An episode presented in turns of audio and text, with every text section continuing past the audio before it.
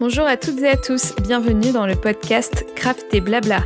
Craft et Blabla est un podcast qui mélange DIY et papotage. Nous sommes Alice et Hortense, copines et passionnées de loisirs créatifs. Ici, deux thématiques récurrentes, la création et le lifestyle. Deux fois par mois, nous partageons nos inspirations, envies créatives, mais aussi nos coups de cœur. Faites chauffer la bouilloire, sortez votre ouvrage et entrez dans notre atelier pour ce moment de partage. Salut Alice Salut Hortense Ça va? Mais ça va très bien et toi comment ça va?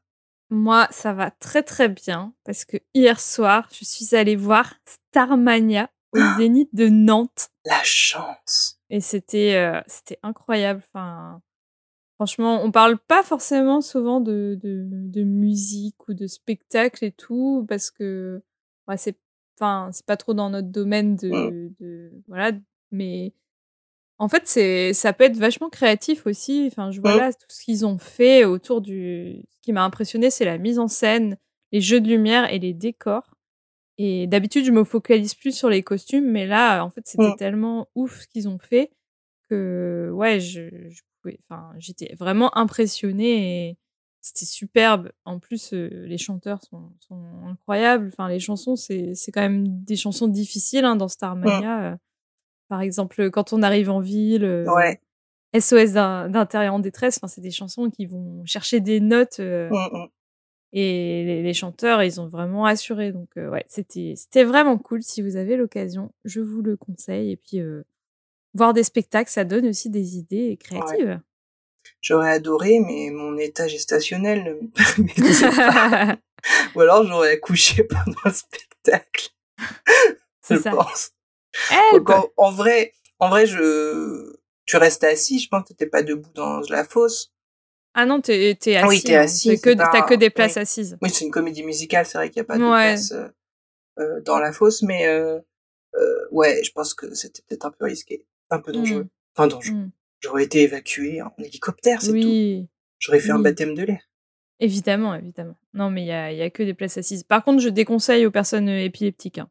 Ouais, il y a beaucoup de jeux de lumière. Il y a Beaucoup de jeux de lumière et d'effets stromboscopiques, heu, Ah beh, c'est un ouais. petit peu ouais, c'est c'est un peu ça Starmania parce que je je me rappelle, j'avais le CD, la pochette, il y a un peu comme des effets stromboscopes dessus, Mmh. des Mmh. sortes de rayons de lumière donc heu Mmh mh. c'est un peu ça. Mais Yes. on va pas parler de ça aujourd'hui. Non, de quoi on va parler? On va vous faire un épisode sur une nouvelle couleur parce qu'on vous avait déjà parlé du rouge, couleur forte et riche en Mmh. signification. On a décidé aujourd'hui de parler du violet et c'est une couleur mystérieuse et envoûtante. Oui, on pourrait se dire, heu: «Oui, faisons les couleurs principales dans l'ordre du spectre des couleurs», mais non. Heu, n'ayons pas froid aux yeux, on passe encore à une couleur qui ne plaît pas à tout le monde, mais qui qui nous plaît beaucoup à nous. Mais brisons les conventions. Oui, cassons Brisons les codes! voilà. Allez, c'est parti, on va passer on va parler du violet.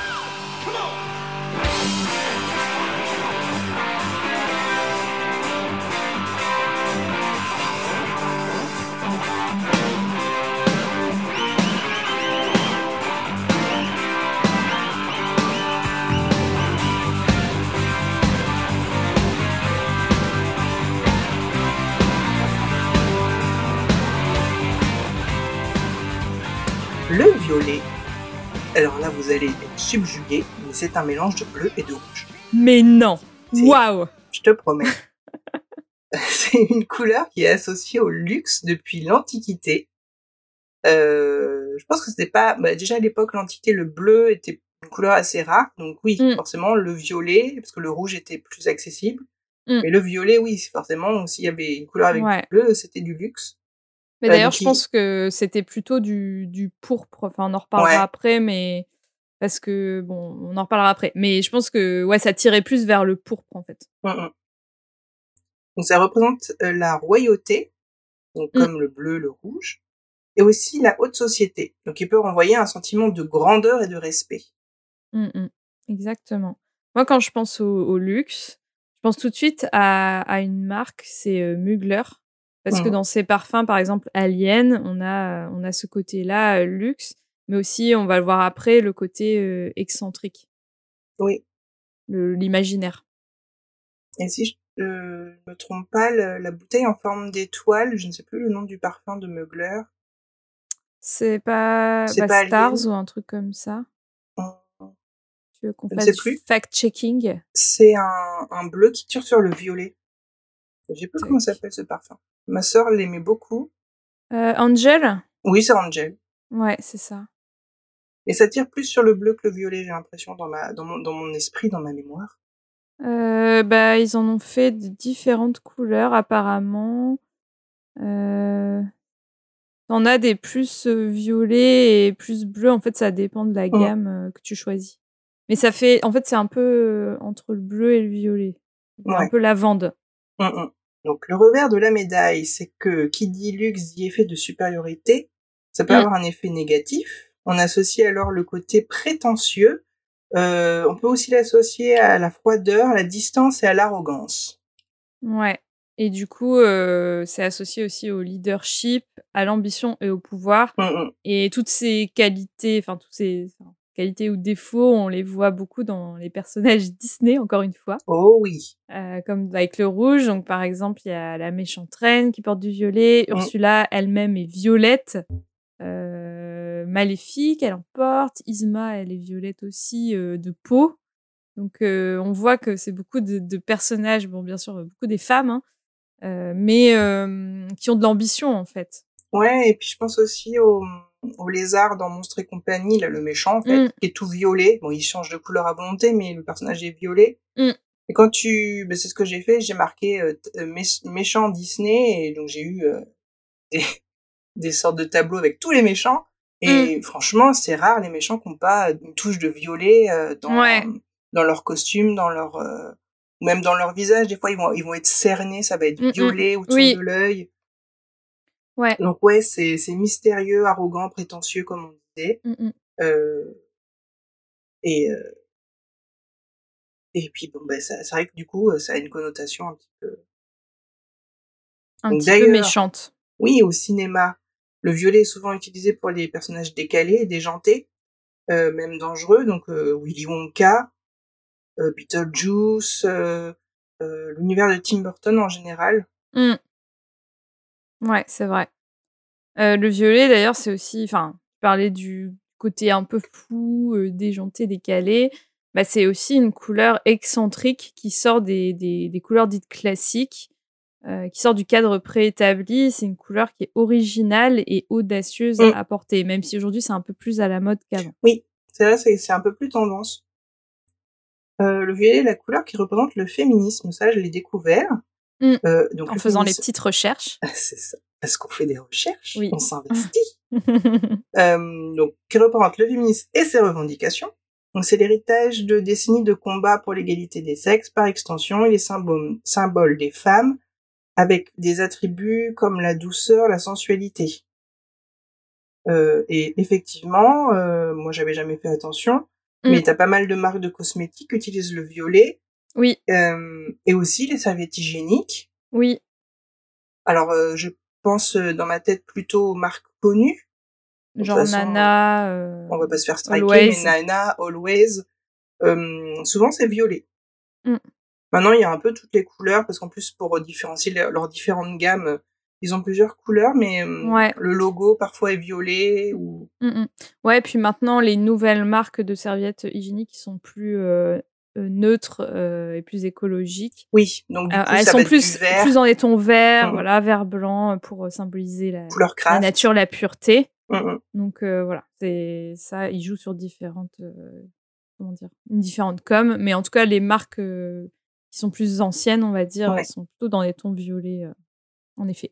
Et le violet, c'est aussi une couleur mystique et magique.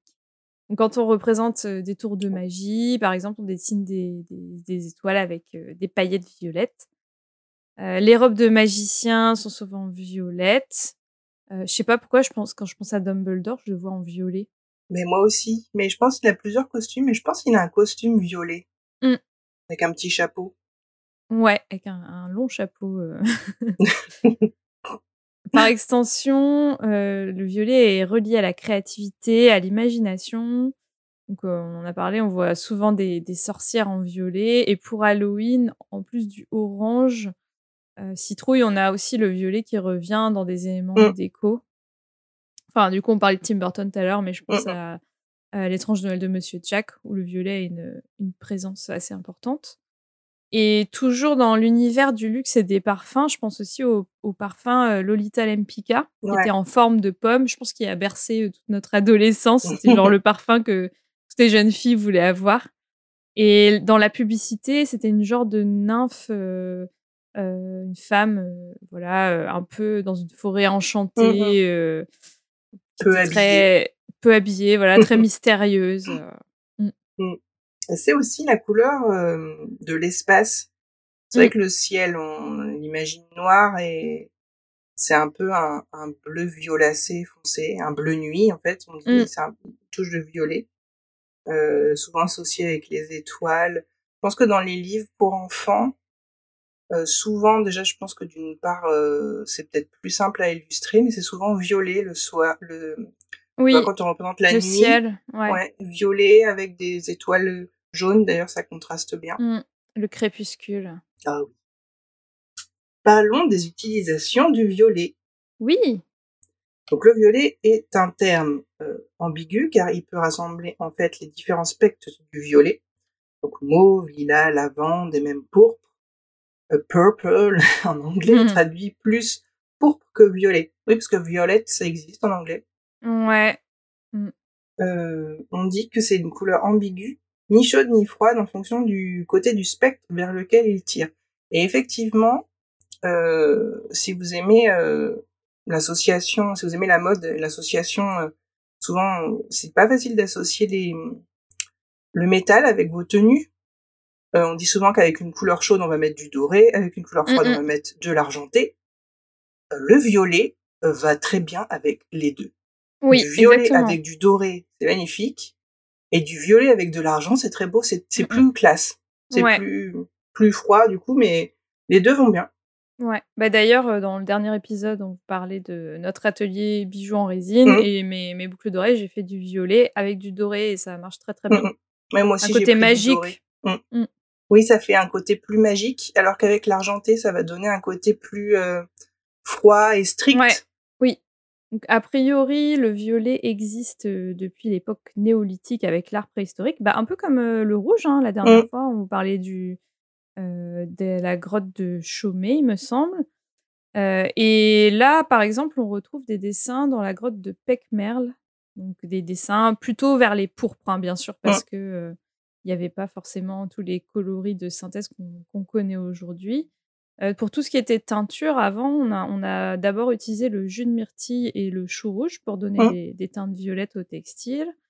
Euh, au XVIIe siècle, on utilisait du carmin de cochenille, donc c'est des petits insectes euh, après qu'on va venir broyer. Et pareil, c'était toujours vers le pourpre. Mmh. Après, il y a eu d'autres, euh, comment dire, d'autres colorants, mais qui coûtaient un peu cher et qui n'étaient pas forcément satisfaisants. Et finalement, à partir de 1856, il y a eu la mauvéine, donc c'est un colorant industriel synthétique qui a été inventé. Mmh. Et euh, voilà, à partir de là, c'était plus simple d'avoir vraiment des, des, des vrais violets. Bon, après, on faisait, avant, on faisait des mélanges et tout. Mais euh, voilà, faut savoir que le violet, c'est aussi une couleur qu'on trouve très peu euh, à l'état naturel et qu'on Mmh. on obtient souvent de façon synthétique. Enfin, il y a pas mal de fleurs. euh, Enfin, il y a quelques fleurs violettes, mais après, peut-être que ce sont des. Tu sais, ils font des, des, des mélanges aussi de, de gènes, je sais plus comment ça s'appelle. Ils créent des espèces. Mhm. Après, je m'y connais pas en fleurs, mais en tout cas, c'est assez rare dans, dans la nature euh, d'avoir du violet, quoi. Ouais, bah, je pense qu'il y a la lavande. Ouais, il y a, il y a sûrement d'autres fleurs, mais je suis pas botaniste. bah ouais, moi, je j'ai pas la main verte, donc. euh, Et puis c'est vrai que le lavande, c'est un peu à part, ça tire quand même beaucoup sur le bleu. Exact. Donc on l'a dit, c'est une couleur qui définit le pouvoir et la royauté. Il est donc logique qu'on le retrouve chez les magistrats romains dès l'Antiquité. Euh, elle est aussi portée dans des contextes religieux par des évêques. C'est la couleur de la pénitence. Elle est portée par le clergé pendant les moments de carême et de Noël. Ouais, j'ai des souvenirs de catéchisme qui reviennent. J'ai échappé à ça, moi. ah là là. Et j'ai quand même des bons souvenirs, c'était cool. Mmh. Alors moi, j'ai quand on a fait, les notes de l'épisode, vous sa vous souvenez peut-être, mais la dernière fois pour le rouge, j'avais fait une grosse partie histoire de l'art et là pour le pour le violet, j'ai franchement, il y a pas d'œuvres d'art comme ça qui m'ont flashé dans la tête où je me Mmh. suis dit: «Ah ouais, ce tableau-là, il y a du violet». C'est plutôt, la musique, en fait. Mmh. J'ai pensé à, mmh, Purple Rain de Prince. J'adore cette chanson. Purple Rain, Je pourrais l'écouter en boucle. D'ailleurs, Ah je me dis, je l'écoute pas assez souvent en vrai. et d'ailleurs, elle dure, heu, plus de 8 minutes. Mmh. Donc elle est assez assez longue. Mais c'est une chanson qui est Heu un peu envoûtante. oui, exactement et du coup, la signification de la chanson, heu, d'après Lisa Coleman qui a travaillé avec lui, c'est, le symbole d'un nouveau départ. Donc le violet, purple, comme le ciel à l'aube et la pluie, rain, l'élé l'élément qui va purifier, qui va Mmh. laver, en fait. Donc heu, je trouve ça assez joli parce que, le violet, comme on l'a dit, c'est aussi le ciel, le crépuscule, donc heu, voilà, heu, nouveau nouveau départ. Mmh. Enfin, c'est assez logique, en fait. Mmh. J'ai pensé aussi au groupe, de rock Deep Purple qu'on peut traduire par pourpre profond ou violet profond et en Mmh. fait, ça fait écho à au violet, heu, qui était la la couleur du mouvement rock, heu, psychédélique à l'époque et c'est vrai que le violet, c'est aussi une couleur, heu heu, psychédélique. Enfin, je me souviens quand j'étais au co au collège et que j'achetais des trucs violets, ma mère me disait: «Ah, c'est psychédélique!» Et là, tu devais lever les yeux au ciel et et faire moi, un j'étais. Et puis, tu sais, à cette époque-là, pour moi, ça voulait ça voulait rien dire, en fait, ce Mmh. terme-là. C'est après que j'ai compris, heu, la symbolique du du mouvement psychédélique, mais heu, bon, c'est marrant, quoi. Et il y a une chanson aussi que j'écoute beaucoup, c'est, heu, Lavender Haze de Taylor Swift. Il y a une chanson, qui est sortie, peut-être l'année dernière, quelque chose comme ça, dans son album Midnight et en fait, elle a repris ce titre d'une expression des années 50. Donc être dans un lavender haze, c'est, heu, ça ça signifie, heu, être amoureux tout simplement. Tu es dans un un brouillard lavante, heu, a Mmh. lavande, tu es in love, heu, tu es tu es bien, quoi et donc bah, sa chanson, elle dit qu'elle elle veut rester dans ce dans cet, heu, cet état, heu, Mmh. d'amour, de fumée où elle se sent bien, quoi. Et d'ailleurs, l'esthétique du clip et de l'album, ça met définitivement en valeur le violet, quoi. Mmh. enfin, vous irez voir le clip, mais c'est très, enfin, franchement, le le violet, c'est la couleur de de cet album. Dans la mode, le parfum et le lavande, c'est est hyper à la mode depuis plusieurs saisons. Mais celle qui s'en est beaucoup servie, c'est Vivienne Westwood, créatrice de mode anglaise, une des figures du, heu, du mouvement punk. Mmh et apparemment, c'était pendant sa période psychédélique aussi. Ah! Donc qu'on se renseigne un peu plus sur le moi, j'u j'utilise le mot psychédélique, heu, quand c'est très bariolé et avec des motifs un peu géométriques, Mmh heu, mh. tu vois? Heu, Bah des spirales, des trucs comme ça. bah, en fait, c'est un un mouvement rock, heu, qui est apparu s qui est apparu, heu, dans les années 70 avec, bah, notamment, il y a le le le concert, figure de proue, c'était Mmh. Woodstock, avec Mmh. toutes les expérimentations de drogue, Ouais, du coup, ça fait penser aux années hem 70. Ouais, exactement. Donc j'ai dit j'ai dit 60 ou 70? Oui, j'ai dit Ça, je 60. C'est bien c'est bien ouais. 70, hein. Mais par exemple, une des figures de proue, c'était Jimi Hendrix. Quand tu vois aussi toutes les affiches avec des lettres déformées, Mmh mh. heu, des le flower power, c'est ça, hein. Ouais. Donc le violet avait vraiment, heu, sa place à ce moment-là. On vous mettra en barre d'infos toutes les références de de l'épisode. Il y a notamment, heu, l'article, Tadaim Tadaima Concept sur le violet qui nous a beaucoup aidés pour, Mmh. écrire l'épisode. C'est quoi ton avis sur cette couleur? Quel est mon avis? Sera-t-il aussi tranché que l'épisode, précédent? Moi, j'aime beaucoup cette couleur. Pour moi, c'est un peu, c'est un peu un dérivé du rose, tu vois? Mmh. C'est, quand tu aimes le rose, tu aimes le violet aussi, je pense. Oui. C'est souvent d'ailleurs des, des couleurs qui sont associées, tu vois? Le rose et le violet. Ah bah, oui, bah, surtout, heu, dans le textile, heu, pour les petites filles, Ouais. j'en sais quelque chose. Quand quand tu es girly, tu aimes le rose et le violet et les paillettes. Voilà, sans toute, heu, comment dire? Bien sûr, ce sont des des des choses un peu préétablies par la Oui. société, hein. Voilà, on ne dit pas que que si vous êtes une fille, vous devez aimer le rose. Hein. non. C'est, c'est, c'est oui, c'est un petit peu, on impose aussi ça aux petites filles. En mmh. effet, est-ce que, est-ce qu'elles iraient forcément vers le rose, on ne sait pas, mais souvent, voilà, on est un peu conditionné. Mmh. Mais c'est un peu, ça fait partie des couleurs girly de mon adolescence. Mmh. Quand il n'y avait pas de rose, je prenais du violet. Tu vois, quand il n'y avait pas le coloris que je voulais. euh, ou je choisis du violet pour un vêtement, par exemple, si euh, j'ai peur de faire trop Barbie avec la version rose. Euh, comme on l'a vu, euh, ça a un côté un peu plus femme et plus chic le violet que le rose. Ouais. Même si euh, du rose peut être très chic, ça dépend de la coupe du, du vêtement ou voilà, mais mm. c'est vrai que le violet c'est un peu plus profond, on va dire, que du rose Barbie. Mm. Ce n'est pas en revanche une couleur que j'exploite en déco, du moins plus maintenant. c'est vrai que dans la vingtaine, euh, quand j'avais mon petit appart étudiant, il y avait pas mal de roses, de violets. Euh, ah ouais, tu euh, tu sais, tu choisis une poubelle, mais tu prends celle qui est rose ou qui est violette. tu choisis c'est vrai. Ouais, tu choisis des dessous de plats ou des trucs, ben tu vas prendre rose ou violet. Donc du coup, j'avais beaucoup de choses dans ces couleurs-là. Il m'en reste pas beaucoup. Je me suis débarrassée de beaucoup de choses parce qu'en plus, souvent, t'achètes des choses pas très chères chez Jiffy et ça tient pas mmh. dans le temps. Je crois qu'il me reste une petite poubelle, euh, style poubelle de salle de bain. Ah oui, elle est en bas, dans les toilettes du bas. Elle est rose. Et c'est un vestige de, la, vingtaine. Mais par contre, dans le, les vêtements, euh, c'est vrai que j'aime bien le violet. Après, euh, je m'empêche plus d'acheter du rose parce que c'est vrai qu'après, d'un t'as une overdose, donc j'achetais mm. moins de rose. Maintenant, je m'empêche moins. J'essaye plutôt de, déjà de prendre des couleurs qui me vont bien au teint.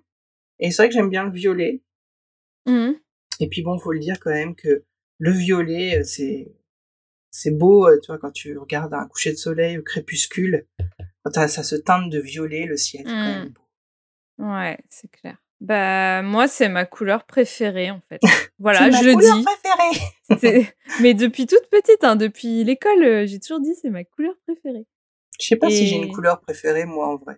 Mais en vrai, moi, j'aime toutes les couleurs. Franchement, il n'y a pas, il a pas euh, une couleur que, que j'aime pas. Après, il y a des teintes de couleurs que j'aime pas, genre le vert pomme, je déteste. Mais euh, ouais, c'est toutes les couleurs sont exceptionnelles.